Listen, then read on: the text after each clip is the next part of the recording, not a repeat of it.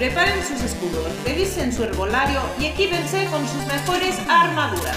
Llega un minuto más, su podcast de videojuegos.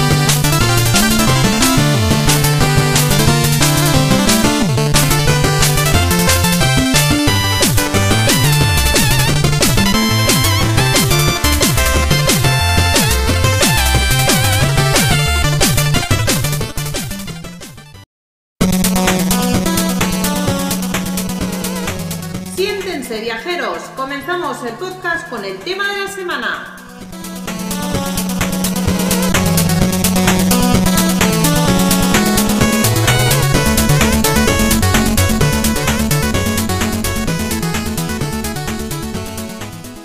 Buenas noches a todo el mundo. Esto es Un Minuto Más, tu podcast de videojuegos. Bienvenidos a todos, a todas, una semana más a vuestro podcast. Y como siempre, en esta bonita noche me acompañan nuestros queridos colaboradores e integrantes del podcast. Buenas noches, Shadow. Buenas noches, chicos, ¿qué tal? Buenas noches, Pepe. ¿Qué pasa, guapos? Aquí estamos otra semana más. Os echa de menos, ¿eh? Unas semanas de vacaciones se os echa de menos, cabrones. Y nada, y un servidor, Fallen. De momento somos tres. Podemos tener ahí una cuarta, un cuarto integrante a lo largo de la noche, veremos.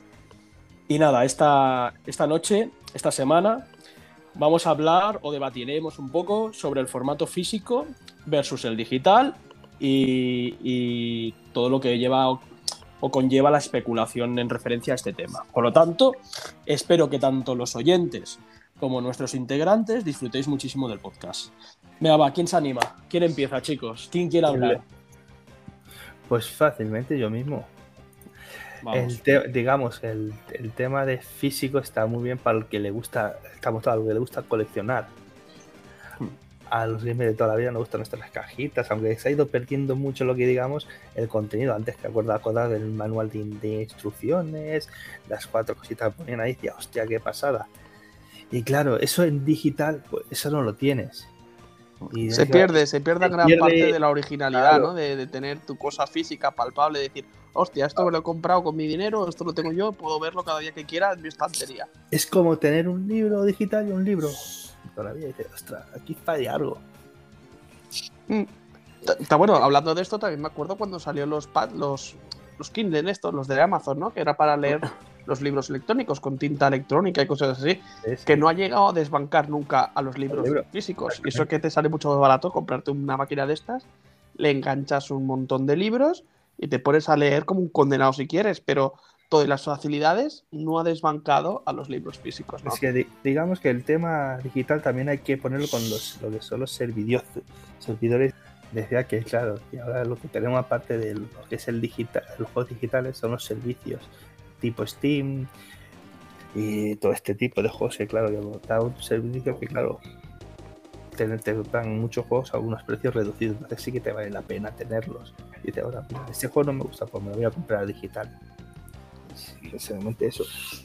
Bueno, yo creo que, que, ya, sabe, que yo creo que todos los que estamos aquí esta noche somos un poco, un poco amantes del formato físico. Pero bueno, que ya lo hablamos en su momento que, todo, que el futuro estaba, apuntaba todo que sería todo digital por, por, todo lo que hablamos en su momento, o sea, por todo lo que estás comentando ahora, Jesús, de, de que los servicios cada vez están más en la nube, que cada vez eh, todo es más online, por así decirlo, y, claro, este es el problema.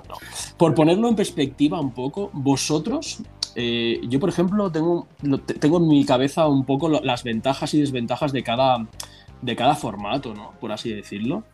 Pero claro, eh, no sé, desde mi punto de vista, en el físico, tienes la ventaja de que, de que, una vez lo has comprado, lo has disfrutado y has podido jugarlo, luego lo puedes vender, ¿no? Por ejemplo, no sé si, si estáis conmigo. Sí, claro, y, la venta también significa especulación, que ya hablaremos un poquito más adelante, pero claro, es lo que tú dices, tú te compras un producto, te vale 50 euros, hmm. lo juegas, haces lo que quieras, luego lo vendes, si a mejor te ha costado, pues lo vendes por 30, pues te ha costado jugar ese tiempo 20 euros, ¿no?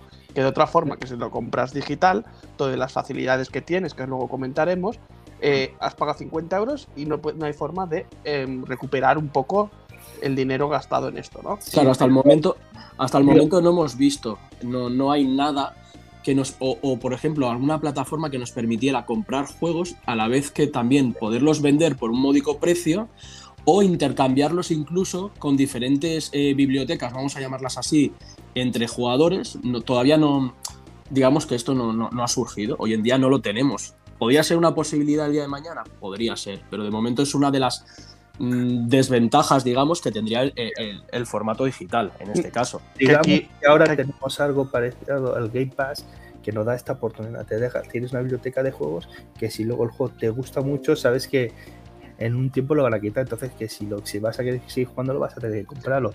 bueno, es la manera de tener un juego que te gustaría tener, pero a un precio más reducido porque ya habrá pasado un cierto tiempo hasta que lo hayan sacado. Pero es lo que tú dices, gracias a las facilidades, por ejemplo, del Game Pass, que tú puedes probar un juego que de otra forma no lo hubieras probado, eh, dices, hostia, me ha gustado. Este juego no lo tenía en mi radar, ni tenía pensado comprármelo, pero me ha gustado tanto que lo quiero tener pues para mi colección, ¿no? Y gracias a eso, pues te llegas a comprar el juego en físico si es que lo encuentras, obviamente. Entonces, servicios como Game Pass, PlayStation Plus y todo esto es una PlayStation Plus, te estás equivocando totalmente, dirás el nuevo servicio de PlayStation. Bueno, el nuevo servicio de, PlayStation. el Plus ahora te regala juegos, pero nada. Eso sí son juegos que te traen para toda la vida. Yo en cuanto a esto que estás, estás comentando, Pepe, luego daré mi opinión al respecto. Pero yo también ahí veo cierta controversia, ¿sabes? O sea, estoy contigo, ¿eh? Lo que estás diciendo, que obviamente sí te sirve. Este, este tipo de plataformas te sirven para descubrir juegos. Para descubrir juegos y poder, eh, pues mira, pues si quieres tenerlo en tu colección, pues comprártelo de forma física. Pero quiero hablar luego de, ese tema, ¿vale? Continuando con, con las ventajas, ¿vale? de los físicos, yo también, por ejemplo, puedo ver aquí que pues tienes la facilidad de que al comprarte lo físico lo puedes coleccionar, ¿no? Lo puedes guardar en tu estantería y lo puedes tener ahí, eh, disfrutarlo y, jugarlo cuando te dé la gana, ¿no? Aparte, también mm, tenemos que recordar que, gracias también al, formato, al formato físico y al poderlos coleccionar, tenemos todas las ediciones coleccionistas, que creas que no, es algo que posiblemente en una, en una versión digital pues no tengas nunca, porque obviamente una banda, bueno, la banda sonora es que te la podían llegar a poner, pero a lo mejor una figurita o un libro de arte, pues a lo mejor no. Libro de arte digital, que es lo que está Sí, pero joder. Pierde su gracia. Pierde su gracia. Una obra digital, el mismo juego lo puedes encontrar por cualquier lado, ¿no? o, una caja imágenes de tal videojuego. ¿Qué sentido tiene tener un libro de arte digital? Bueno, ten en cuenta que las ediciones ya te sacan digital, digital deluxe, digital deluxe premium. Sí, que es Exacto que ha salido hoy lo del, bueno, hoy o ayer, lo del Sonic Origins, que es el, listado este de juegos de Sonic que van a sacar, ¿no? En físico para el día 28, bueno, físico y digital. Y que hay como 5 o 6 versiones diferentes, que es la versión digital, la versión digital deluxe, la versión digital deluxe de música, la versión no sé qué, y hay como 5 o 6 versiones que cada una te trae unas cosas diferentes. dos, una digital, una física y una deluxe si quieres eh, con toda la banda sonora, con todas estas cosas. Pero es que incluso ha sacado una versión que te desbloquean ya el modo espejo dentro del modo del, del juego original. dices, hostia tú, ¿tantas versiones hacen falta? Ya, claro. Sí, bueno, yo en, lo que te digo, lo peor que veo en lo digital es que te quieran meter un producto digital que no lo vas a tener en mano por un precio superior que te va a costar el físico.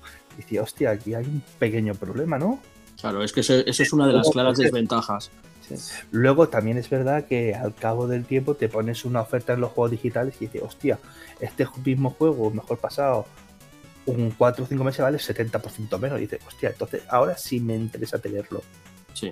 Pero claro, hasta entonces, yo muchas veces mira, me compro, me compro el formato físico y luego me gusta el juego, digo, pues me voy a comprar el digital por menos. Para otra plataforma, digamos. Digo, venga, va, si lo tengo para dos plataformas diferentes. Sí, bueno, que al fin y al perdona, eh, Pepe. No, no, eh, perdona. No, sí, aquí al, fin y al cabo lo que estás comentando es cierto. O sea, yo creo que tanto el físico como el digital, en este punto, en este punto que estabas comentando, Jesús, sí que es cierto que los dos tienen ventajas, porque si a lo mejor las tiradas no acaban de vender en el formato físico, te hacen rebajas importantes, ¿sabes? Esto siempre te lo suelen hacer. Y en cambio, en, la versión digital sí que es cierto que hoy por hoy es algo que a mí no me acaba de, cuadrar mucho, que te saquen un juego digital al precio del original, del físico, y posteriormente sí que es cierto que te pegan unas rebajas del 70-80%. Entonces, está ahí las dos vertientes que, acaban siendo ventajas, en, tanto en el físico como el digital, pero sí que es cierto que el digital peca de eso, de, precios, pienso yo que un poco abusivos. Digo que lo único que puede pasar con el digital que si el día de mañana cierra, la plataforma o, el servidor, que te quedes sin ese juego. Diga, hostia, he pagado por nada. que no debería pasar. Claro, pero, si tú compras el, si compras el juego este que dice Luis, más barato, que dices, pues bueno, mira, aún me lo repienso, ¿no? El caso es, si tú un juego físico lo tienes por 50 euros y en esos 50 euros eh, entran la parte física del juego, imprimir el DVD, el Blu-ray o el cartucho, imprimir la caja, eh, la caja de plástico, mm, la distribución, el almacenaje, eh, que tiene que ganar también un margen, el que lo vende y todo esto, dices, vale, 50 euros. Pero claro, en formato digital, todo esto de intermediarios, todo esto de las cosas físicas como la caja o el videojuego en físico, se lo están ahorrando, pero el precio no se lo están ahorrando. Entonces, aquí hay la cosa que dices, hostia, pues no está en sintonía con lo que estamos haciendo, ¿no? Exacto. En cambio, en los libros electrónicos eh, sí que está pasando esto, ¿no? Si tú vas a Amazon y miras un libro, te vale 15 euros, y luego dice versión Kindle, que es versión libro electrónico, 7 euros, dices, hostia, pues me está costando la mitad el ser físico o el ser digital. Me lo pienso, ¿no? Pero en los videojuegos esto actualmente no ocurre. Esperemos que en un futuro pues sí, ¿no?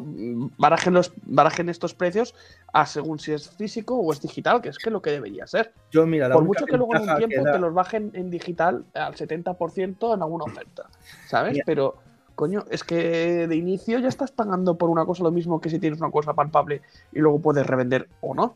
Sí, lo que digo que la única ventaja que te dan a veces los servicios digitales es que el juego te deje jugarlo dos o tres días antes así digas, ostras, pues venga, voy a pagar por tener juego otro día antes, pero a poco de esto, poco más. Pero te merece la pena, Jesús. Te hago una pregunta, Jesús y Luis. ¿Os merece la pena pagar lo mismo que un formato físico por jugar un día o dos días antes? A mí no, pero hay mucha gente que está muy desesperada que a veces le interesa. O es algo que deseas mucho y dices, hostia, quiero. Pero claro que esa gente ya sabes que a veces se, compra el digital y al otro día se compra el físico. Exacto. Que también se está dando, es un beneficio que tiene la misma empresa. Y dices, hostia, estoy vendiendo el mismo juego dos veces y eso me estoy llevando. Yo por eso, exacto, yo estoy contigo, ¿eh, Jesús, pero yo por eso estoy intentando desde, desde nuestros puntos de vista exponer esto de las ventajas y las desventajas. ¿Por qué? Porque hay perfiles de jugadores como nosotros que nos gusta lo físico y hay perfiles de jugadores que le, que le va de puta madre lo, de, lo digital. ¿Por qué? Pues, pues, por ejemplo, yo qué sé, imagínate, nosotros somos a lo mejor más de reunirnos una tarde, irnos a, tomar alguna cosa o merendar, irnos a comprar el juego con los amigos, con los hermanos y disfrutar de ese momento. Y hay otra gente pues que, pues que no prefiere eso porque se tiene que desplazar, entonces lo tiene todo en la nube, lo tiene a, dos golpes de clic y puede eh, em, disfrutar de ese videojuego en pocos minutos. Lo compro, lo instalo lo disfruto.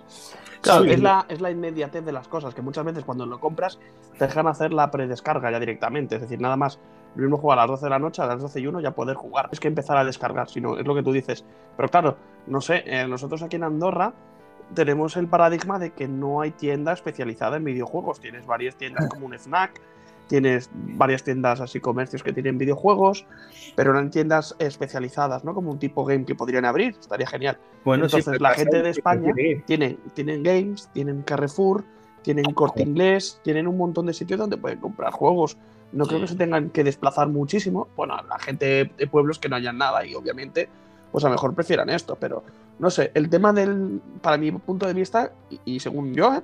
el tema de la inmediatez de comprar el juego y poder jugarlo ya, para mí carece de, sentido cuando, cuando te vale el mismo precio. No, te voy a decir también la gente, a los jugadores que les gusta tener el tema digital, porque digamos que tienen varias consolas y se desplazan, lo que dices, y tienen, pueden tener el mismo juego con la misma cuenta en un sitio y en otro. Entonces, claro, no tienes que ir con todo el paquete de videojuegos, lo tienes todo metido y ya eh, descargado en tu consola y venga, pum, y juegas y ya está.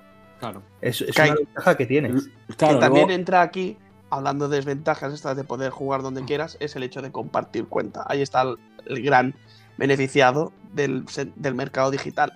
Es decir, que yo comparto cuenta contigo, Jesús, por ejemplo, y me compro yo el juego 40 euros, por decir, en el, en el bazar normal y corriente. Luego hablaremos de los otros bazares. 40 euros, pero tú también lo puedes jugar. Entonces, si tú me pagas la mitad, sería 20 euros cada uno por un juego. Dices, ahí de ese aspecto merece la pena, ¿no? Sí, pero a ver hasta, que, hasta lo que dura esto, claro. Porque a lo que dura. Pero aparte de eso, como si te vas a mercados de otros países que puedes comprar directamente, yo qué sé, antes se podía directamente de Argentina, ahora Argentina ya no.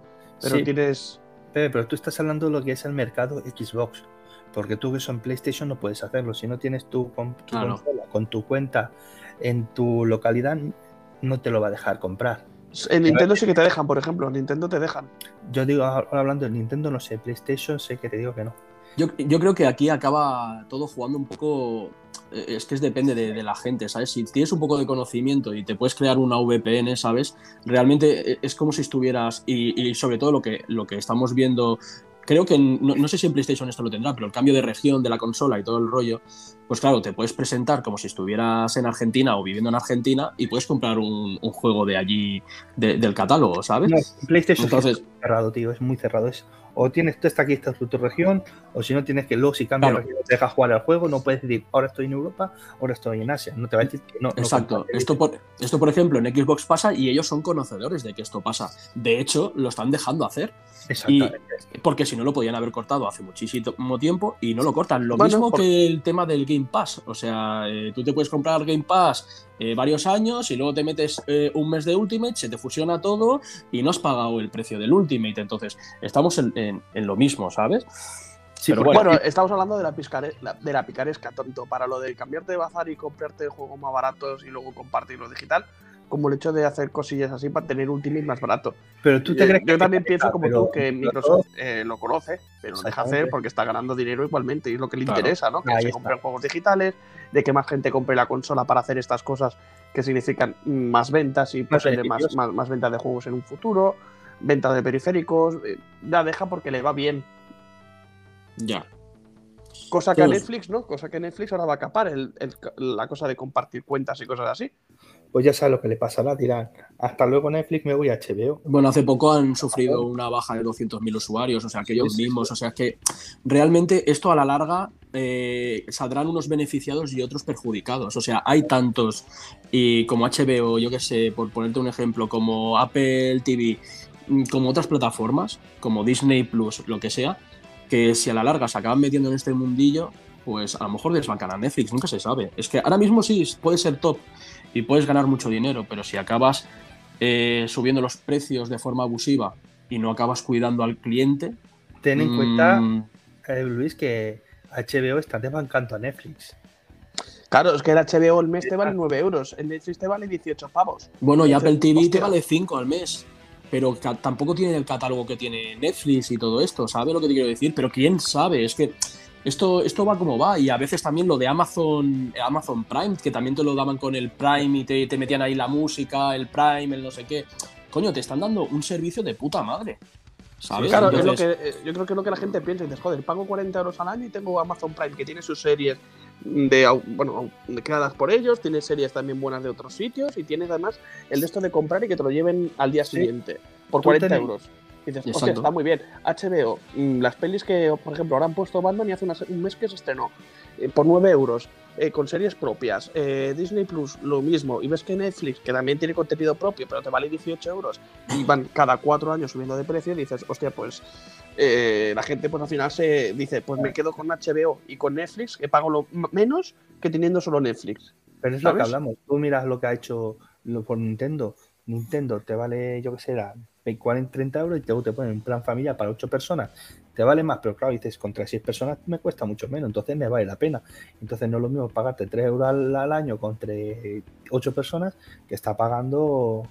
sí, lo que sea. Entonces con lo que le va a pasar a Netflix va a ser esto, de decir, hostia, yo voy a pagar 40 pavos, 30 pavos, 20 pavos que valga por mí solo, a tomar por culo.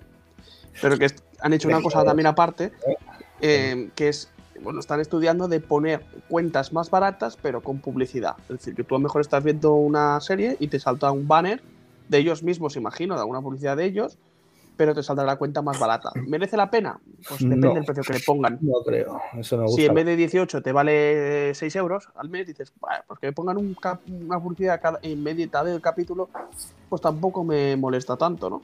No bueno, nosotros aquí en Andorra estamos mal acostumbrados porque aquí ponemos nosotros YouTube mm. y no hay anuncios. En España hay un montón de anuncios en YouTube. Sí, sí, sí, está claro. Nosotros aquí estamos mal acostumbrados, ¿no?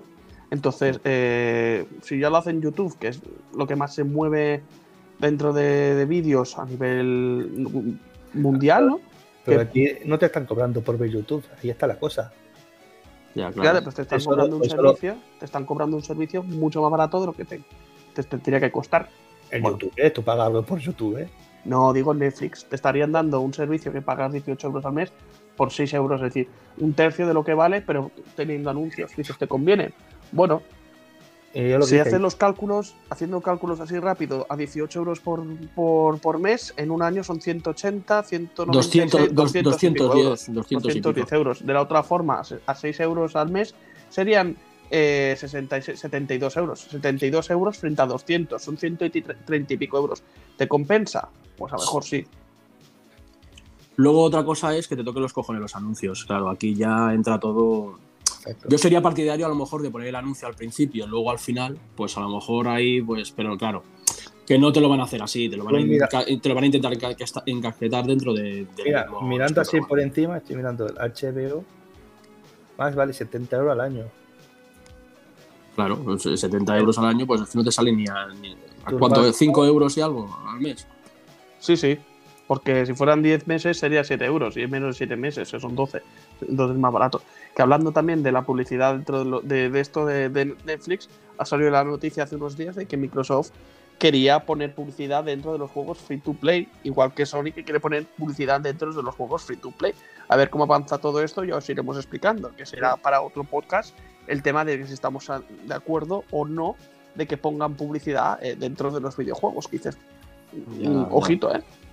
Que de hecho ya han, habido videojuegos que han puesto publicidad subliminal, ¿no? Acordaos del caso de Death Stranding, cuando el, protagonista tiene las latas de Monster y es una publicidad que dices, hostia, es que lo ponen en primer plano. Pero hace gracia verlo, dicen. Hace gracia, pero no deja de ser publicidad. Y para esto, beneficios. Entonces, es un otro tema que tendremos que hablar eh, próximamente. Pero bueno, es algo que no molesta, es así, te, hace gracia y no te molesta. Pero bueno, mira. Sí, y, volviendo al tema original de lo que estábamos hablando entre el físico y el digital. Claro, ¿qué pasa con el físico que no tiene el digital? La especulación por los juegos y las ediciones especiales, ¿no? Eh, una putada, la más de grande, que tú quieras un videojuego que te haya gustado, por ejemplo, el Metroid, que te guste toda la vida, que saque una edición especial y la estés buscando y no la encuentres de lanzamiento y luego la encuentres por Wallapop a un tío que tiene 15 ediciones especiales, pero al doble de precio. Eso toca mucho la moral, ¿no? Entonces, ¿qué podrían hacer? Yo os lanzo una pregunta, a ver vosotros qué podréis, qué, pensáis, qué pensáis, que qué podrían hacer las distribuidoras o, los, o las tiendas para que no pase estas cosas de que una persona se compre 10, 10 ediciones especiales para luego revender. Bueno, aquí hay dos cosas. Creo, yo creo, Luis, perdona, que la propia distribuidora se queda los juegos coleccionistas que sabe que se van a vender. A mí que no me lo quiten. Porque es lo que dicen, no puede haber un tío que tenga 10 ediciones que están súper. ser súper poquitas. Es que es imposible. Es que yo creo que aquí el problema es otro. Aquí el problema es que cuando sale un juego tan buscado o una edición coleccionista tan buscada, lo que no puede ser es que un, mismo usuario pueda comprar 10 eh, unidades, 20 unidades, 30 unidades. O sea, yo creo que tendría que estar un poco limitado en ese aspecto. Creo que Game esto lo hacía. Esto cogía y a veces te, te limitaba a comprar por cuenta, al menos. Una, una, una, de esto. Entonces, partiendo de la base, eh, de esa base, primero eso, que se limite el, número de compras. Luego, posteriormente, eh, las distribuciones a las tiendas tendrían que ser un poco eh, iguales, tío. No, puede ser que, yo qué sé, por ponerte un ejemplo, en FNAC les lleguen 10 ediciones coleccionistas, por ponerte un ejemplo, es que no lo sé, Y a una tienda de normal le lleguen dos, ¿vale? Porque obviamente también aquí eh, cogerá y llegará la especulación. Tiendas de barrio de toda la puta vida eh, que les lleguen dos ediciones coleccionistas que se estén buscando mm, a mansalva, cogerán y en el caso de Andorra, en vez de dejártelo a un precio de aquí, cogerán y te lo dejarán al precio de España. Como ya estamos viendo. o más. Entonces, eso por otra parte. Y luego también, obviamente, sacar más ediciones, o sea, eh, sacar un número mayor. No están numeradas, por lo tanto, lo podéis hacer y sabéis que se van a vender. ¿Sabes? Pero ahí está el problema, que, que luego sacan las ediciones coleccionistas de juegos que para decir, esto va a vender una poca mierda. Y te sacan un montón de ediciones coleccionistas de un juego que. Pero que igualmente no pierden dinero, a mí no me jodas. Por ejemplo, una edición especial del Project Triangle, por muy guapo que esté, que te valga 100, 100 euros cuando solo te incluye una baraja de cartas, unos dados de hierro, la caja metálica que, le, cuesta a, Nintendo hacer este material. No les cuesta 50 euros, ¿eh? Algo mucho les cuesta 6 euros por cada edición especial de más, ¿sabes? O, si, pero... 10, ponga 10. Entonces, aunque no se vendieran algunas, dinero no pierden cuando hayan vendido más de las que, las, que, las que venden actualmente ante la escasez. El juego que lo venderían igual. Claro, tú sacas un Metroid y se venden todas, sacas un Zelda y se venden todas. Exactamente. Pero es, como lo que pasó también con los amigos, ahora que estás diciendo esto. Los amigos en su día eran como productos súper exclusivos y posteriormente se han sacado nuevas tiradas de, los amigos que, ya no se conseguían en la época. Sobre todo estamos hablando de, amigos como los de Zelda. Eh, entonces, pues si lo sabéis, si sabéis que tenéis tiradas, sabéis que lo vais a vender, porque lo vais a vender, pues no os cuesta nada sacar un poquito más. Lo que pasa que no sé, siempre es lo mismo, tío. Es que la especulación sí que es cierto que, la llevamos. La, llevamos arrastrando los usuarios, pero que también nos ayudan un poquito las, las empresas, tío, en este aspecto.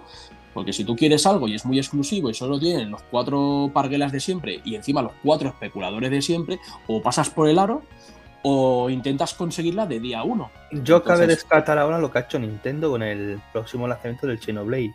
Ya, a mí me parece fatal. lo, va a coger, lo va a coger y lo va a vender ella misma en su propia, su, por su propia. En la página web, sí. En su propia web.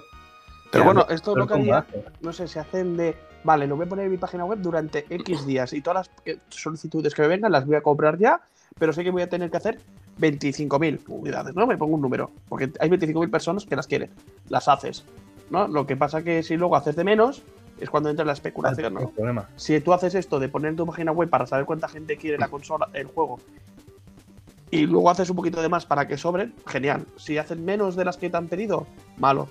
Van a ver hostias. Van a ver hostias. Y que tampoco es una edición de la hostia, que es eh, no, juego, la vaca metálica y, la banda y el libro de arte. Sí, como fue la 2 o la, o la, como fue la segunda, la, y la, primera.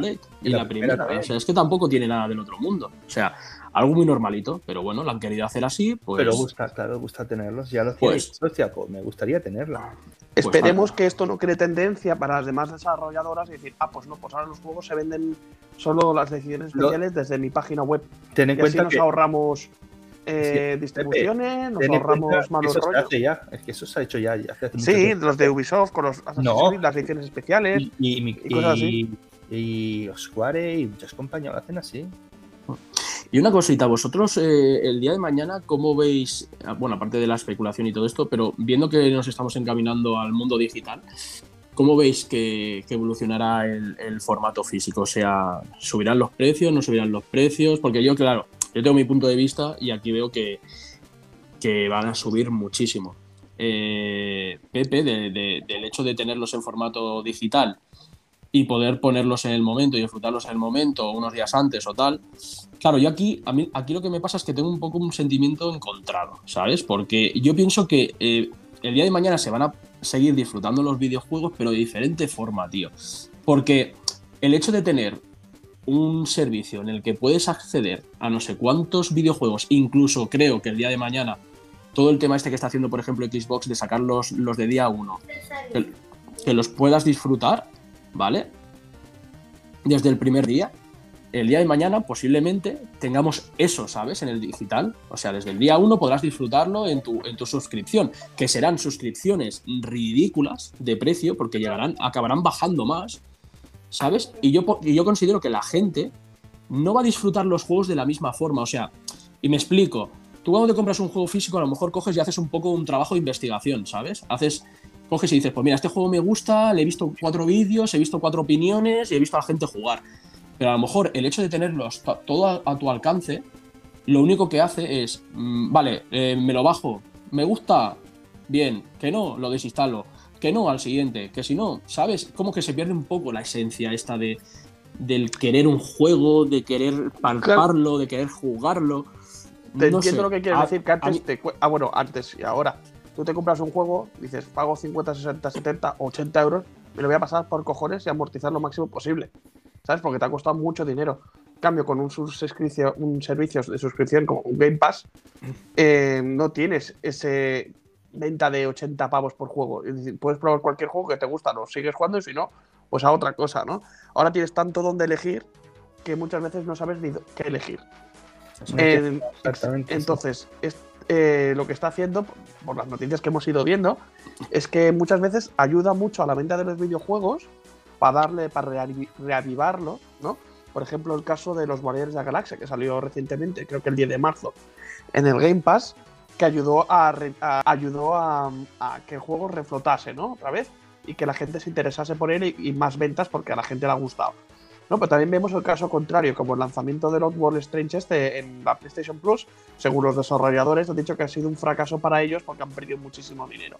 Entonces vemos estas dos vertientes. Vemos empresas que, sobre todo vemos la vertiente esta de que muchas empresas están súper contentas con poner los juegos en el Game porque es un, empuje para sus juegos, para darse a conocer también muchas, muchas empresas indies. Y luego vemos pues este otro vertiente, que de momento solo he escuchado de esta, que es el del el de Leif, ¿no? De que Leif Odyssey, de que han perdido como dinero por lanzarlo en día uno. Sí. ¿Vosotros pensáis que las empresas pierden dinero, ganan dinero? ¿Cómo pensáis que, que puede influir esto en las empresas. Yo pienso que es positivo para darse a conocer. Hombre, depende del estudio. Si es un estudio grande y estás asociado a una cuenta Game pues, pues sabes que a lo mejor te ha costado el juego una barbaridad. Y sabes que dice que tenerlo gratis, pues no lo vas a comprar. A menos que luego te guste mucho, que lo que hablamos. Diga, oh, pues ya me he hecho, pero claro. Claro. Vete sabes. Yo, por ejemplo, mira, me pasé el, el, el, del cuervo, ahora no me acuerdo de cómo se llama. ¿Os acordáis vosotros el del cuervo? Me cago en la leche. Ah, mm. el, el Dead, Dead algo. Me gustó, ¿no? No era un juego que me quisiera comprar. ¿o sí? Dead Cell, ¿no? No, el Dead Cell, no, el del, el del cuervo, ahora no me acuerdo. Pues es un juego que me gustó, ¿no? Y dijo, hostia, pues me lo voy a comprar si lo encuentro físico. ¿Qué pasa? Que no salió versión física solo en los Limited Run, cosas así. No sé, una de estas páginas, no Limited Run, era otra diferente. Claro, te compras un juego, juegas un juego gratis en el Game Pass, te gusta, pues te gustaría tenerlo dentro de tu colección porque te ha marcado, ¿no?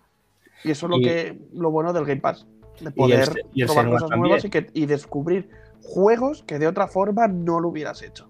Ya, que aquí tampoco sabemos cómo las compañías negocian con esas eh, eh, distribuidoras o, esas, o esas pequeñas empresas que crean esos indies o triples A, no sabemos cómo, cómo lo gestionan para qué cantidad de dinero se embolsan, ¿sabes lo que te quiero decir? Entonces eso ya es algo que, que, está por, por, por ver, o sea, por su parte y cómo lo negocian. El tema aquí también es que eh, yo no me acabo viendo, no me acabo viendo un Luis el día de mañana coleccionando en ese, en ese futuro, ¿sabes? Que yo veo. Realmente, es que no sé cómo explicarlo, ¿sabes? Porque hoy en día estamos viendo que los chavales son, como muy poco sociables, ¿sabes? Vemos que cada vez todo lo que hacemos o cómo lo gestionamos hoy en día eh, se, se sociabiliza menos. O sea, la compra, la compra la, podemos hacer y que nos la envíen a casa. Eh, podemos hacer teletrabajo, podemos hacer videollamadas, podemos jugar a videojuegos en la nube, servicios de música en la nube, televisión en la nube. O sea, estamos creando una sociedad ligada a la tecnología, ¿vale? Pero que yo actualmente no veo a ese Luis el día de mañana, porque a mí me gusta todo lo contrario. Entonces. ¿Sabes por qué? Déjame interrumpir un momento. ¿Sabes por qué? Sí. Porque no juegas al Fortnite, tío. Entonces ahí pierdes todo.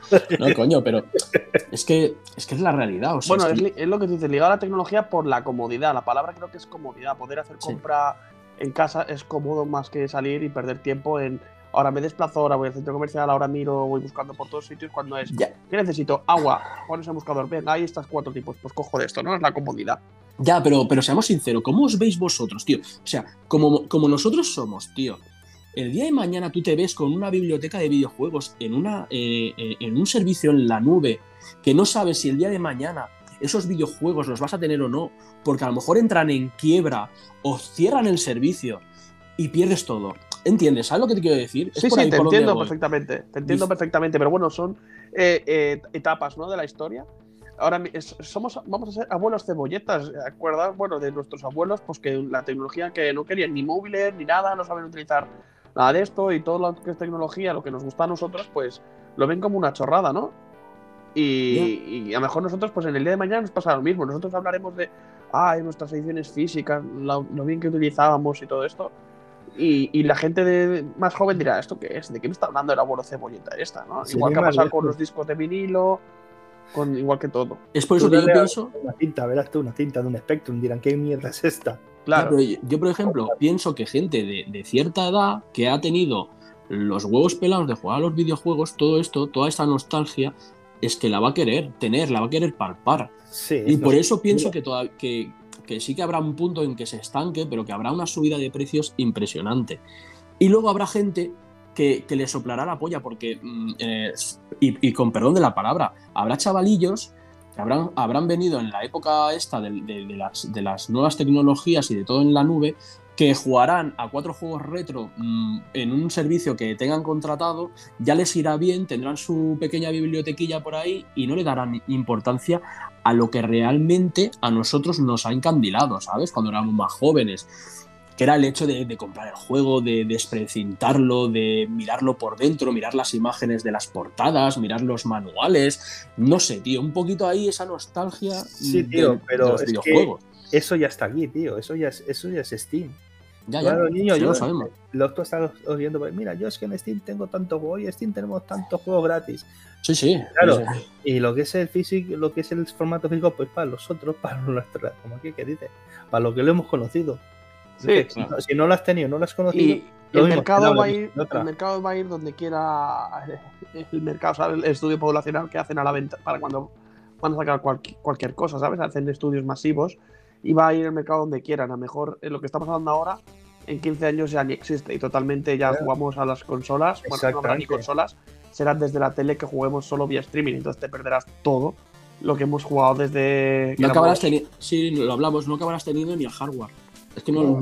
Bueno, ten en cuenta. El mando a lo mejor y ya está. O algún periférico común para todas. Es que no eso ya es Stadia. O el Stadia, o el Stream Dock este. Ya están habiendo servicios así, pero luego ya, claro, es lo que cada uno diga, mm, me interesa, sí, no. Sí, nos veo coleccionando mandos el día de mañana. Bueno, pues ¿quién te dice que mejor los mandos del día de mañana no tengan, sea la propia consola y que sea el propio mando el que, el que, el que sea el la consola, ¿no? Que tú le metes un cartuchito por detrás y, que envíe la señal a cualquier tele, como si fuera ahora un móvil Bluetooth, que tú envías la señal a la tele, pues lo mismo, pero desde el mando que ya sea la propia consola. ¿Y eso no podría decir lo que es Nintendo Switch? Sí, pero con un, sin pantalla, que sea como, yo no sé, me imagino ahora mismo un mando de Xbox en un futuro que tenga alguna ranurita para meter, yo qué sé, pues un juego, para meter lo que sea, si quieres, y, te que mismo envíe la señal a la tele y, juegas desde la tele, siendo tu mando, tu consola y siendo todo. ¿Qué televisión? Te pones una hoja fasolete y ya está. Al, al radio player, como digamos. No, yo espero que eso no, no, sea el futuro. Porque se está hablando, Luis, de que te está, como sociedad, nos estamos distanciando más. Pero eso lo Ponerte unas gafas y unos cascos y evadirte de tu, de tu mundo, eso va a hacer peor para la sociedad. Pienso, ¿eh? No lo sé. Bueno, pero fíjate que también con, las VR, es que también quieras que no, van, van, van probando un poco de todo. También con la 3DS, con el tema del 3D, ¿sabes? O sea, van probando cositas nuevas para ver cómo evolucionan las personas en un, en, un entorno distinto al que tenían o al que estaban acostumbrados. Entonces, eh, sí, sí, sí, estoy de acuerdo contigo. ¿eh? Esto inevitablemente se acabará acabará siendo así, por desgracia acabará siendo así. Es que no, me gusta, pero espero que sea más tarde que pronto, pero no me gusta, pero será así. Sí, pero lo que hablamos, por ejemplo, las VR, ¿cuánto llevan con, con VR? Las de Sony, pues no han triunfado, ¿no? Eh, las VR de, las Oculus, pues es un, aparato de la hostia, pero tampoco es para el gran público, que la, que la tiene una gran minoría, ¿no? Una pequeña minoría que diga. Entonces, no sé si el VR va a ser el futuro. Tú ahora, imagínate que te ponen Sony, yo que sé, las VR2, te lo ponen a un precio de putísima madre y tienes una calidad de imagen que dices, hostia puta. Sí, claro, y también, y también te regalan los juegos de por vida. Te no, que pero... para decir, con, el, con toda la tecnología que cuesta esto, te lo van a poner. No, pero tú no ten en cuenta una cosa: que con una, por las VR puedes jugar un juego normal y viéndolo por delante, pero lo que digo, te ponen una panel OLED, te ponen un, yo que sé, todo lo que lleva, tío, y te lo hacen, son cómodas, ahora ya con un cable, ya no tienes que estar llevando todo lo que lleva las otras. Yo espero, que no. Yo, espero que no, pero bueno, esto ya lo hablamos en uno de los primeros podcasts y creo que nos estamos distanciando un poco de lo que estamos hablando. Digo que la tecnología tiene que evolucionar y siempre va y bien y queramos no, es una cosa que no vamos a poder parar. Sí, está claro, está claro que va a evolucionar todo. Mira tú, ¿quién iba a decir que iba a haber dos consolas, más física, una con disco, con lector y otra sin lector? Nadie lo hubiéramos dicho en su día y ahora mira ya, pero claro. Mentira, mentira, en su día me parece que fue PlayStation que salió con una PSP que no tenía para meter que no tenía para meter cartuchos, o sea, es todo digital. La PSP Go creo que era, sí. Sí. era solo digital. Ahí y ya empezaron. y no triunfó y bueno, y ahora va te salga Microsoft la serie S y la serie X y PlayStation la 5 y sin, con lector y sin lector. Dice, hombre, si lo sacan así es que tiene que tener sus ventas, si no, no lo sacan. Hombre, claro que tiene sus ventas, no es lo mismo gastarse 500 euros una, una serie S que, que, es un portento físico que 260 euros de una serie S que vas a poder jugar los mismos juegos, no mejor tan tan, tan, tan, tan, bien. Una PlayStation 5 que te saca, no sé si las de lector son 100 euros más, tampoco dices, hostia, bueno, y pensar también una cosa, que hay gente que, a lo mejor tampoco le, eh, valora bastante el espacio, no quiere ocupar el espacio en videojuegos y tiene, y, tienen estas consolas ya no solo una plataforma donde divertirse y jugar, sino que también son eh, plataformas multimedia que te pueden servir pues para lo, lo, que hemos hablado antes, pues para conectarte a Netflix y ver películas también desde ese servicio poner música en Spotify o hacer lo que te dé la gana. Sí. Lo único problema que tienen las consolas hoy en día, última generación, es el espacio disco duro, que es una capacidad mínima que instalas dos juegos y como aquí dice dos tres juegos ya está toma por culo. Ya.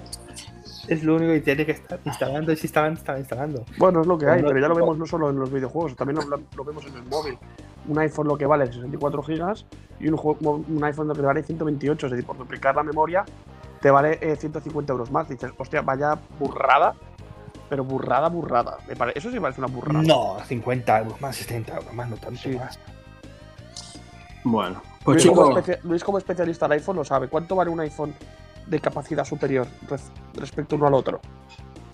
Pues depende, pero normalmente son entre 100 y 150 euros más. Fácil, fácil. Y eso dependiendo también, ¿sabes? O sea, porque hay muchas veces que ya te hacen las guarradas estas de, pues te meten una versión de 64 gigas y ya la siguiente que viene es una de 256. Entonces, obviamente, te están haciendo comprar ya el, la gama del medio o la última gama, por así decirlo. ¿Cómo, con, cuánto has dicho?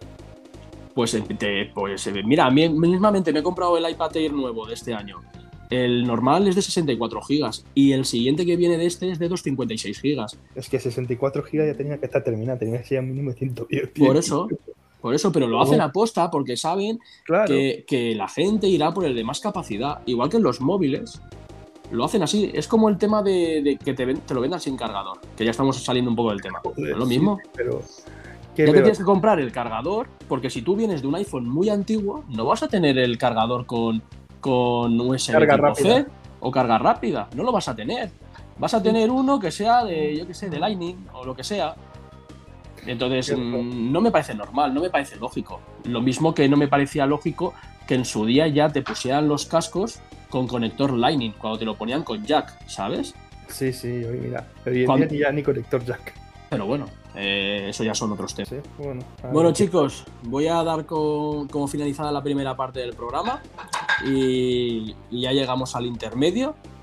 Eh, no sin antes recordar que el temazo de la semana pasada nos lo dijo aquí nuestro amigo Pepe y fue el del Kindle Hearts, el Saint Paul and Clean de, la, del artista Utadai Hikaru. Toma ya. Y, y nada, os, os recordamos que para esta semanita os tenemos que tenemos una sorpresita para vosotros y tenemos una nueva sección que se llama la memoria del gamer. esperamos que os guste. Esta semanita vamos a tratar las diferentes generaciones de consolas que hay. Eh, no todas, pero empezaremos con las dos primeras generaciones. Hablaremos de algún videojuego que sea más de los más punteros que tenían. Y posteriormente pasaremos al temazo de la semana, que es una de vuestras secciones favoritas, y seguiremos con la sección de las noticias de la semana. Hasta ahora.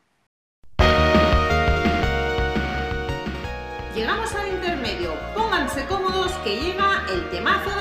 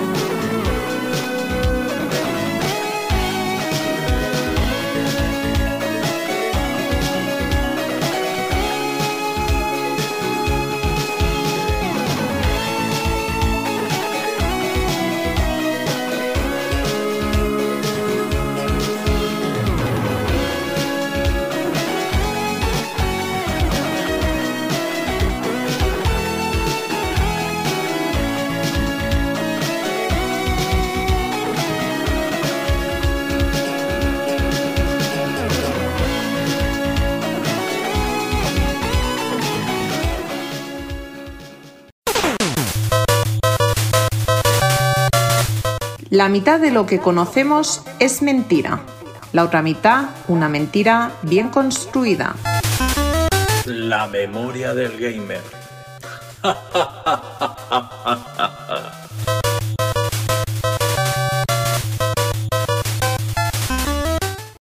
Bueno, chicos, pues esta, esta sección pues viene a ser como una especie de tops nuestros, ¿no? De lo que pensamos a lo largo y ancho del mundo videojueguil, ¿no? Vamos a empezar esta semana con los mejores juegos de la primera generación de consolas, pero nos gustaría ir hablando en cada programa de diferentes generaciones, de mejores juegos dentro de una saga, mm, de personajes más, de personajes más carismáticos, de las mejores músicas, así haciendo como stops semanalmente, ¿no? Sobre diferentes temas. Así que esperemos que os guste mucho y pues empezamos con el primero, Luis, si das tú el inicio y de qué vamos a tratar. Sí, pues mira, vamos a hablar primeramente de la memoria del gamer, que es como hemos titulado esta sección en nueva sección pues vamos a hablar de las primeras eh, generaciones de consolas. La verdad es que, bueno, no sé si las habréis conocido. Yo conozco alguna que otra, pero no las he tenido personalmente. Pero, pero bueno, para haciendo un poco así, un, poco de introducción, la primera generación de consolas eh, surgió en el periodo del 1972 al 1976 eran consolas de 4 bits, ¿vale? Y hay consolas mm, con nombres bastante diversos. Eh, por ejemplo, Magnavox Odyssey, no sé si os suena. ¿No es la, la consola principal del, del? No lo sé. Ah, vale, hijo puta. Ahora lo has pillado. Ahora lo he pillado, lo he pillado tarde. La Coleco Telstar, la TV Game 6 y la Atari Pong, que entiendo que será la que más os suene a, todos. Eh, esa consola creada por Atari en 1975. Por el culo trainco. Bueno, de hecho, en la entrevista que nos hicieron, el, presentador dijo que su primer recuerdo de videojuegos fue con una consola Pong, ¿no? Que era las dos rayitas y el, y el sprite de cuadradito que era la pelota, ¿no? que tenías que subir y bajar. Eso es recuerdo de gente de los que tenga cuarenta y pocos años es el recuerdo de las primeras consolas de esta gente, así que digno de, mencionar, la, la, Pong, la Atari Pong. Sí, pero ya te digo, estos, estos, son ya consolas de coleccionista. Porque... Ya, pero eh, por ejemplo fue la segunda videoconsola de la historia, ¿vale? Fue la versión doméstica del arcade Pong, también lanzada por Atari unos años antes. No llevaba cartuchos, sino que tenía solo un juego, el Pong, que lo conoceréis todos. ¿vale? Como imitando al tenis de mesa, vamos. Y no, tardaron mucho en hacerse copias del Ponga y venderse, vamos, a mansalva. Entonces, todas, todos estos juegos eh, a posteriori se insertaron en la circuitería de los televisores, no sé si lo, si lo recordáis. Lo mismo que en, las consolas. O sea, más que nada para hacer un poco de historia de, lo que es la, la Atari Pong, ¿vale? A posteriori, en la segunda generación de consolas, con la que más me quedo, hay, bueno, hay una... El periodo fue del 1976 al 1983 y eran consolas ya de 8 bits. Y como principales y más conocidas estaba la Child Chan, cuidado el nombre. ¿Cómo, cómo? Fire Chill Chan. y la Game Watch, que conoceremos todos y podremos explayarnos un poquito más, porque supongo que alguna habréis tenido. Jesús, la Atari 2600, ahí está. Pues venga. esas son de las que más conoceremos, la Atari y la Game Watch, es lo que hablas. Que de estas salieron 59 consolas, ¿eh? que se dice pronto. Yo no lo sabía, este dato. Casi, casi todas, por no decir todas, fabricadas y creadas por Nintendo y Gunpei Yokoi. Sí, ahí ¿quién no recordará al Donkey Kong? Exacto. Dos saltos en el barrilete. Mm. Además eran consolas bonitas, eran muy bonitas, ¿no? De, las que tienen ahora la gente que las haya coleccionado, esto ahora vale una pasta gansa, vamos. Yo recuerdo... Sí, sí. Y ya, y ya luego también ya es también conocida la Commodore. Sí. Sí, sí. Si os suena a vosotros. Sí, que era como un teclado, un teclado de ordenador muy parecida. Sí, sí, sí. De, hecho, yo sí creo. Yo, creo que tuve una Donkey Kong, una Game Watch del Donkey Kong en su época, que recuerdo que tiraba los barriles, tenías que ir subiendo poco a poco y ir saltándolo, ¿sabes? Y la, luego estaba también la, el del Mr. Game Watch este, el big tío este que empezaba con el martillo a romper cositas. Sí. No sé si os acordáis. Bueno, y que han habido varios. No sé si me equivoco porque no entiendo mucho el tema, pero del Donkey Kong había Game Watch que era solo la, la, una con, una pantalla, pero luego habían las Game Watch que eran de doble pantalla, que eran como una Nintendo DS, que se abría y tenían como dos escenarios, abajo y arriba. Claro, porque te lo hacían, te lo hacían más grande el escenario. Básicamente lo, que, lo único que te hacía la, la, doble pantalla, si no recuerdo mal, es que te agrandaba el, el, tema de, de, ir subiendo. Exactamente. Ya está, básicamente es que no, no había más, te ponían más rampas, por así decirlo. Mm. Bueno, ha habido juegos muy chulos, ¿no? Y de hecho, en, en, varios recopilatorios ha salido el del parachute, ¿no? El de los parachute en, en, español es, ¿cómo se llama esto? Los que se tiran en globo. El, paracaídas, paracaídas, ¿no? Y de, el, del, el, del, payaso que tiene que pasar las pelotas de mano en mano, ¿no? Mover las manos. Y, y, había varias cositas, varios, varios jueguecitos así chulos, ¿no? Super Mario, Zelda, de aquí salieron grandes franquicias. O sea, son, que quieras que no. Digamos que lo más conocido de esta generación, de, luego hay muchas más, pero esto es lo que, digamos, más recordaremos, lo que más recordaremos. Exactamente. Yo creo que ya mucha más gente, a partir de la tercera generación, ya tuvieron más consolas de estas, pero estas ya aún Complicado. Bueno, pero empezamos por aquí, hacemos una breve introducción, sí, sí, sí, la gente lo va conociendo y por lo menos, bueno, pues mira, ahí está.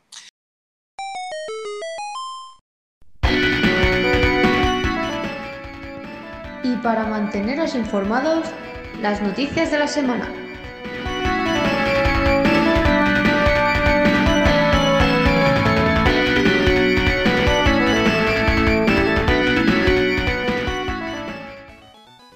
¿Vale? Pues nada, gente, eh, empezamos con las noticias de la semana, ¿no? Empezamos la, la, la, sección de las noticias de la semana. ¿Quieres empezar, Pepe? ¿Con tu Venga, pues empiezo yo. Empiezo con el rumor, ¿no? De que, bueno, el rumor que, que, no viene siendo tan rumor, de que han visto desde el código fuente diversas personas de que la, la suscripción Plus de Nintendo Switch va a incorporar próximamente videojuegos de la Game Boy y ¿Sí? de la Game Boy Advance y que esto es una notición de la hostia, que a lo mejor no vamos a jugar eh, más que 10 minutos a algún juego de estos, pero viene siendo un añadido muy bueno, ahora que estábamos hablando de recordatorio y de remember, y sobre todo eh, al mismo precio de lo que ya tienes, es decir, mm, más cantidad, mejor cantidad, mismo precio, ¿qué más podemos pedir?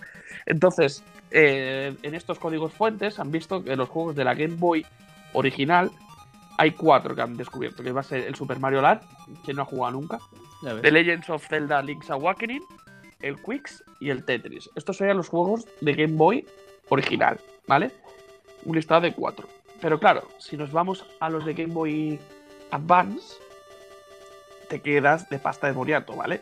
Hay más de 30, hay más de 20, bueno, hay 30 y os voy a nombrar, por ejemplo, los que más, a mi parecer, son los más importantes, ¿no?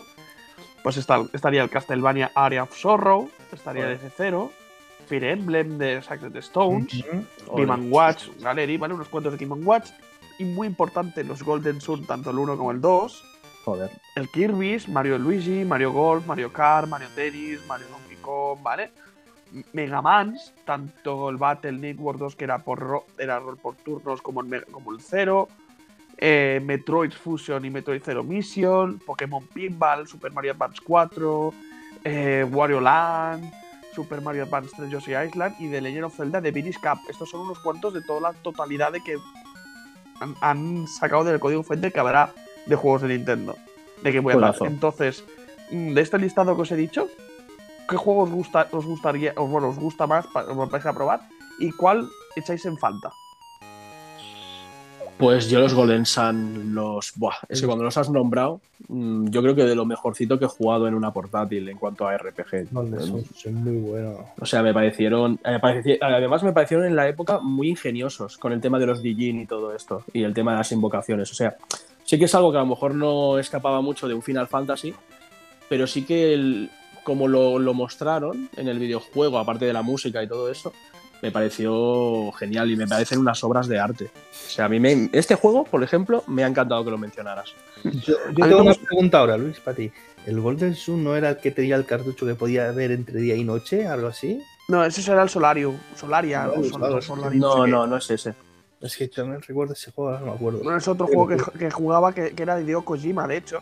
Que sí, no, tenía un sensor el videojuego, según si le estaba dando el sol o no, y pasaban Cambiaba cosas. entre día y noche, sí, sí. Solar, Solar, Sol- no, no me acuerdo muy bien, ¿eh? No me acuerdo, por eso te digo que- Pero Golden Sun, lo chulo eran los combates que eran por turnos, pero se veían de los personajes a un lado y los enemigos al, al otro, ¿no? Sí, sí, lo Pero sé. cuando hacías varias técnicas, se veía como. Se cambiaba la cámara y se veía como desde atrás, ¿no? Los personajes, los combates de turno. Era una cosa chula. Bueno, y, y la cosa guay de todo esto es que tú podías ir eh, buscando Dijins, cada uno con sus diferentes poderes e invocaciones. Y lo que molaba era eso, cuando hacías las invocaciones que se veía, se veía todo el efecto de la invocación, era chulísimo. Mm. Y aparte, pues tenía pues todo, pu- pues, pues como un JRPG de, de- de la época que era pues que tenías que ir investigando y ir, ir leveando, buscando todas las, la- las armas de poder, en fin, que era muy chulo. O sea, era un RPG, un RPG al clásico, uso, sí. pero, pero muy chulo, muy, muy guapo y además, desde mi punto de vista, pues eh, lo hicieron bastante, bastante guay para la época. O sea, era algo diferente, algo fresco. Ujú. Que Pues de hecho me los tengo. mucho. Yo tengo los dos en edición física, los dos juegos de Game y con su caja y con su todo, del Golden Sun. Porque como ya se menciona más de una vez, eh, mi hermano era de jugar a consolas grandes y a mí me jodía y yo tenía que jugar con las portátiles. Así que hizo tener estos dos en versión física. Yo creo que sigue siendo mío si los compré yo. Sí, pero- con todos tuyos. Sí, sí, me lo mangado. Pues, pues bueno, la, la noticia a mí me ha encantado, la verdad. O sea, a ver si, si, si lo podemos disfrutar pronto. Bueno, pues para seguir con las noticias de la semana, yo creo que una de las noticias o de las grandes noticias que salieron la semana de Semana Santa es que anunciaron, bueno, ya lo sabemos, ¿no, Jesús? Lo vamos a estar hablando un poquito. Anunciaron Kingdom Hearts 4. Sí, el señor Tetsuya Nomura Mm. nos, empezó- nos enseñó un vídeo muy chulo de aquí del nuevo juego de la saga Kingdom Hearts. Sí, Eh, que además eh, tenemos que decir que lo anunciaron para el pasado 10 de abril, pero eh, mm, justo cuando estaba cuando la saga cumplía 20 el 20 aniversario. Entonces eh, ya lo encajaron de, de puta Sí, madre sí, para que estaba. cumpliendo los 20 años de la franquicia, pues encajaron el, el Kingdom Hearts 4 como, como juego, como Sí. juegazo. Sí, también cabe decir que es un juego que irá para largo, que no lo esperemos a corto plazo, porque es un juego que se va a ir lar- hasta largo, largo plazo. Sí que por el, de- por el momento, aparte de, haber, de habernos mostrado ese, ese tráiler, no, nos han- no, no nos han dado una fecha de salida oficial. Y, No, y simplemente han mostrado el, eh, el tráiler y, y- y poco más, ¿no? Entonces, pues vamos a dar unos, unos detalles de lo que se ha visto en ese tráiler. Se han dado que- muchos pincelazos, muchas cositas así que ya hay mucha especulación sobre el juego. Que luego Exacto. ver si será verdad o no, pero ahí está. Exacto, entonces, lo que nos han, lo que nos han mostrado en el juego, ¿vale? Es que eh, eh, nos levantamos, por así decirlo, vemos que nos levantamos eh, siendo Sora, nos levantamos en una habitación junto a Estrelitzia, ¿vale? Luego, explica- luego explicaremos un poquito más quién son esto, este personaje. Eh, pero nada, eh, ella nos dice que, que estamos en el mundo dimensión de Quadrantum, ¿vale? Digamos que sería el mundo real, nuestro. El más allá. Ella lo, lo- lo- lo especifica como el más allá, ¿vale? Entonces, para ponernos en, situa- en situación de, los, de lo que son los, los Kingdom Hearts, Strelitzia es una portadora de llave espada, ¿vale? De, Exactamente. de la época de la guerra de las llaves espada, Espada. vamos, en pocas palabras. Si es que todos los juegos, eh, no te enteras mucho, pero ojo. Bueno, pero eh, ya sabemos, ahí vamos encaminando un poco para la gente que es muy fan de la saga, mm, quién Sí, es. Strelitzia. Y aparte, pues era una de las que Ava, la comandante de los de, de- de los de la que la seleccionó, de los dientes de león, ¿vale? Eh, que era un, un grupo que, que eran portadores de la llave espada y tal, que fueron elegidos para preservar la luz. Pues eh, esta comandante fue una de las que eligió a Strelitzia, ¿vale? Para, para un- para unirse a este grupo, por así decirlo. Y recordando un poco, el- si jugasteis al Kingdom Hearts 3, eh, Sora había muerto por abusar del poder del despertar, ¿vale? Y Strelitzia también había muerto porque había sido asesinada por la oscuridad de Ventus, ¿vale? Que ahora se llama Vanitas. Si los que habéis jugado, eh, sabéis un poco cómo va esto. Yo te digo que he jugado y he jugado al 3, pero no me acuerdo de una puta mierda. Bueno, sí, o, es- o no me acuerdo, o no me estaba acuerdo o no durmiendo. me enteré de una puta mierda, que también es posible. Ya. Entonces, eh, pues tanto uno como otro, digamos que eh, dan a entender que han fallecido. Entonces están en este, en este mundo dimensión de Quadrantum y están ahí, ¿vale? Entonces, ¿qué más se ha filtrado y qué se ha dicho pues se ha dicho que el juego se ha desarrollado con el nuevo motor gráfico Unreal Engine 5, que es de lo que hemos estado hablando en algún podcast anterior sobre este tema. Entonces, obviamente, cuando tú ves el, el tráiler, eh, te sorprende gráficamente. o sea, ha dado un salto el videojuego que lo flipas. O sea, y además yo considero que aquí ha habido una cosa más que ha perdido un poco la esencia animada que tenían los Kingdom Hearts. Ahora lo ha ah. mezclado como con un poco de. Eh, no sé, los, los, personajes tienen como más realismo. A ver, Luis, yo creo ahí, mi opinión es que, claro, como estamos en el mundo real, pues que es así es hora, pero luego a lo mejor te vas a un mundo más caricaturesco y zonas más vueltas. Puede ser, puede ser. pero claro, puede ser, pero claro, si ya han metido de por medio el Unreal Engine, ¿sabes? Como decirlo, a lo mejor lo han hecho todo así. Y claro, para que nos hagamos una idea, ¿eh? para los que nos escuchan, para los oyentes, digamos que los gráficos son un poco así como Final Fantasy XV, ¿sabes? O sea, las caras muy parecidas, muy de ese estilo. ¿sabes? Entonces, bueno, a ver cómo nos adaptamos nosotros también un poco al cambio de look de los personajes, si acaban siendo así, porque ya te digo, solo hemos visto unos cuantos minutos de tráiler. Hay un poquito de gameplay que se veía también nosotras luchando contra un sin corazón, ahí cambiando mm. la llave de espada de... claro, eso lo ha cambiado. El sistema de batalla... Eh, eh, tiene la esencia del 3. Vamos, yo por lo que he visto, por lo que he podido ver, tiene la esencia del 3. Sí, sí, vas cambiando las animaciones, las espadas, el taladro, todo de. Las mecánicas, los gráficos, todo es como muy parecido, ¿vale? Y también se han visto también las transformaciones de las llaves espada, como tú estabas y también se mantienen los Quick Time Events, o sea, en el momento que tú tienes que hacer algo contra un personaje, te sale el botón para que tú lo presiones en ese, en ese justo instante. Entonces, todo esto se ha ido manteniendo un poco del, Kingdom Hearts 3, ¿vale? También, ¿qué observamos en el tráiler? Eh eh, hay una escena final que sale el Donald Goofy ¿Sí? y al final sale con una lucecita azul. Queda especular que ahí está Hades. Claro, porque eh, según se está, especulando, Hades. Hades. el dios del, inframundo.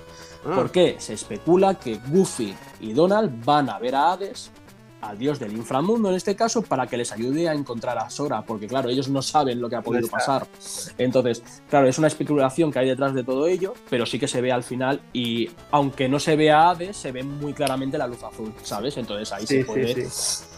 Y luego lo que, lo, que, lo que estábamos comentando, el tema de que, eh, de que Sora pues lucha contra. Te muestran la imagen de que Sora lucha contra un sin corazón enorme en la ciudad de Quadrantum. Ahí hay una pelea ahí con un dinamismo bastante guapo, ¿sabes? O sea, de momento tenemos esto del videojuego, pero eh, tiene muy buena pinta. Bueno, yo nombrar una cosa, nombrar una cosa del juego, que lo que es la gente, lo que comenta y tal es que hay una escena, nada, unos fotogramas en que se ve como una selva, ¿no? Y se ve como una pata rara, ¿no? Y que esa pata la han asociado a una pata de una TAT de los Star Wars. Y el que a, mejor, como Disney ya compra Star Wars, a mejor mete en un mundo de Star Wars y dices, ya, entonces acaba y vámonos. Puede ser, esto puede ser, una pasada. Entre espadas de luz y espadas, eh, llaves espadas, dices, ojito, eh, lo que se nos puede avecinar. Pero aparte de eso, yo creo que la gran la gran especulación que hay aquí del juego es la escena, ¿cómo se llama la chica? ¿Ha dicho Luis? Eh, Estredicia. La Estredicia, que sale con una especie de. En el pelo, una especie de colgante que sale un 9. Y se habla ya de un remake del Final Fantasy 9. Que eso ya ahí te encaja ya para, para abajo. Ah, Estredicia, tiene nombre de pizza. Yo voy a la delantera y digo, una Estredicia, por favor. Sí, con doble de oscuridad, Ventus y, Vanitas, por favor, venga. Tiene nombre de, medicamento para los, para los asmáticos como yo, Ventus. Sí, de, hecho, el, Ventus, seguramente te acordarás del, Kingdom Hearts 3, es muy parecido a Sora, pero como con el pelo así de punta y rubito. Y luego su, versión oscura, por así decirla, es Vanitas, que es con el pelo negro. Entonces es que no, hay, mucho más. Es, que, yo, yo, soy sincero, he jugado a los Kingdom Hearts pero yo no me entero de nada de historia. yo no me entero de nada, porque hay versiones, el Vanitas, el Ventus, el otro y su puta madre, el Roxas, el que no es Roxas. No, el... Ah, madre mía. El claro, tiene que es muy que ha salido para varias plataformas. Tienes que jugar hasta del móvil, hasta la que ha salido en DS, en Game Boy y en todas, tío. Aunque tengas los recopilatorios, ya te, que te vuelves loco. Es una que nada, que yo me vi cuando salió el, el, el 3, me vi un vídeo de la historia de Kingdom Hearts en un vídeo. Y no te enteras. Y era media hora la vi y me quedé igual. Digo, no sé lo que estoy viendo porque. No, es muy enrevesada. Realmente la historia está muy chula, pero claro, eh, lo que también mola del videojuego es, esa fusión que has comentado antes de, los mundos de Disney, ¿sabes? De, ver a los personajes, de ver cómo te interrelacionas con ellos, cómo acabas eh, llegando a solventar los mundos y, te enfrentas a los enemigos. Y, al fin y al cabo es, eso, es, es, luchar contra los sin corazón, ¿vale? Y recuperar la, la, luz gracias a las llaves espada, en fin. O sea, es que, es, es, que es, todo un mundo bastante fantástico, pero sí que es cierto que la historia tiene un vuelvo que podríamos hablar aquí un podcast enteros de la historia de, Kingdom Hearts. ¿eh? Desde luego, un día pero bueno. estaría bien. Sí, sí, sí, se podría hablar nos informamos bien y la, explicamos bien clara. Sí. Mira, esto puede ser para otras, otra nueva sección, explicar videojuegos. Pues sí, podríamos incluso Historia del mm, videojuego. Aquí, por ejemplo, aquí lo, hemos vivido la semana pasada para el 30 aniversario de Sonic, pues hacer un especial de Sonic, hacer un especial de Kingdom Hearts por su 20 aniversario, hacer para cuando pasó el 30 aniversario de Zelda. Es que aquí, o para cuando pasó el tema del aniversario de Metroid. Entonces, aquí hay para aniversarios. No, pero yo me refiero más a juegos que continúan una historia. Por ejemplo, del God of War al primero, al God of War al último que ha salido. Que, que todo el juego tiene un pequeño vínculo o sea, tú quieres explicar una historia correlativa de una saga Exactamente. Pues bueno, puede ser otra sección, es decir, ¿Eh? explicar historias. O podría ser un tema. O sea, es que tampoco tardas. Acabamos pues, haciendo. Podría ser, estaría interesante también. Mm, sí. Bueno, esto es trabajo, ¿eh? Porque hay, que, hay que leerse los juegos, las historias y luego comentarlo, hacerse un guion. es muy complicado, ¿eh? Más de lo que parece. Mira, yo, piensas? yo, la primera historia en explicar me gustaría que fuera la de Mass Effect. Bueno, pero se puede hacer, por ejemplo, se podría hacer para, un momento especial. Por ejemplo, el primer año de podcast. no sé cuánto, llevamos tanto tiempo de podcast. No sé, para el podcast número 20, para el podcast, no, sé, ¿sabes? Pues sí, sí, sí. Bueno, que cada vez se lo prepare uno, que tenga 10 semanas para, para ir preparando el tema.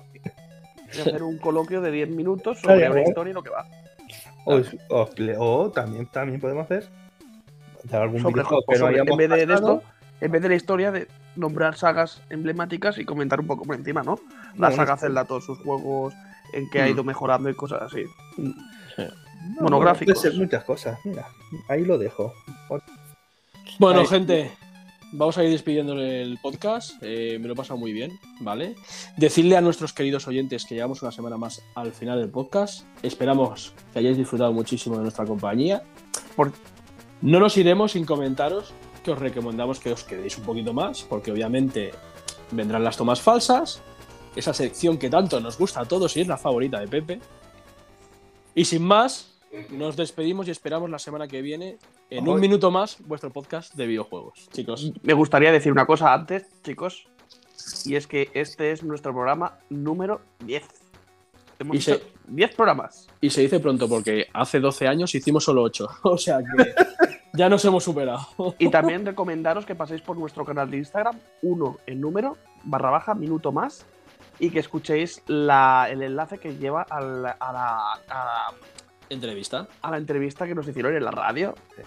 Y pues eso, pues muchas gracias por permanecer con nosotros una semana más. Eh, os queremos mucho. Hoy he visto al Rubius. También te queremos, Rubio. Cuando quieras puedes pasar por el podcast y si te apetece, pues nos puedes hablar un poquito de, las colecciones que estás haciendo ahora, que está comprando bastante retro. Venga, hasta luego, chicos. Venga, chicos.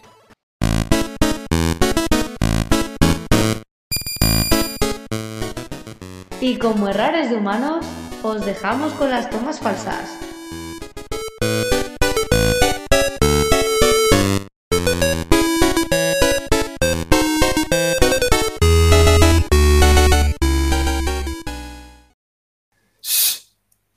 eso? Yo ya es que ya me perdí, no sé dónde iba, lo que estaba diciendo. A reanimar, a revivir, ¿no? A revivir. Mierda puta. Luis, cómeme los huevos. Jesús, tú también cómemelos. Hombre, yo tengo una gracia, pero esto es para que no salga en el podcast. Bueno, espérate. A ver, ¿qué dice? No, pero si lo cortas, si no lo dices, no lo digo. No, no, lo corto, lo corto, claro, está claro. Prometido y jurado. Prometido y jurado. Eh, que yo pienso que lo que le ha pasado al Delga con la chica es que le ha pegado un gorro a la cena todo al ojo, tío. y se lo has dejado pegado, tío. ¿Sabes que justamente estaba pensando lo mismo? ¿Sabes que Jesús, sabes que, que se ha escuchado el móvil de Truin como que está empezando a grabar el audio, Luis? Eh, yo es que lo que más te hace gracia es que lo ha dicho, tiene todo heridas, se ve que le ha metido algo. y se ha claro, yo cuando estaba diciendo ahora que se ha sufrido arañazos en el ojo y tal, digo, joder, yo no sé cómo lo haga este, pero este lo hace a lo salvaje. Es, es el esmegma corrosivo, ¿no lo, no tenéis, no lo sabéis? El esmegma es corrosivo. No sé, tío. Yo sé que ha hecho el Delga, pero muy, muy heavy, muy heavy. Que va a ser que el Lego Star Wars, la, la saga Skywalker, ha batido récord de venta de un juego Lego. Pero ¿cuántos ha vendido? Pues mucho, mucho. Mira, la entrega ha superado 3,2 millones de unidades en todo el mundo. Porque lo vas a lo grande. Por cierto, eh, sobre el Delga, le ha hecho un poste a la, a la chica. Le ha metido la polla como un poste. ¿Qué dices? Y me mola mucho el tema este de. Luis, no hace falta decir nada más, ya puedes callarte. No, tío, sí, pues sí, porque a mí el Rubis me gusta y a ti, igual que a ti te gusta el calborotas del SAS que es un mierdas que podrías, vamos, mm, comer en su calva, de la limpia que la tiene. Pues a mí me apetece hablar del Rubio. Pues le hacéis un video tuerto a los dos, ya está. Bueno, que ahora me habla el David Sousa. David Sousa lo pones en, en las tomas falsas. Eres un gilipollas, dice que acaba de leer ahora para lo de entrar en el podcast, lo del que como es, es económico, iba a decir económico, sale económico, para que nos explicara un poco la ventaja que tiene esa empresa sobre el digital y el físico. me acaba de leer ahora, después de una hora y media de escribirle. David Sousa, coge los huevos de arriba abajo, tío.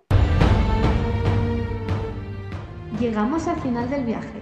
Es momento de recuperar fuerzas en vuestras posadas. Descansen y recuerden que tenemos una cita la semana que viene en Un Minuto Más, tu podcast de videojuegos.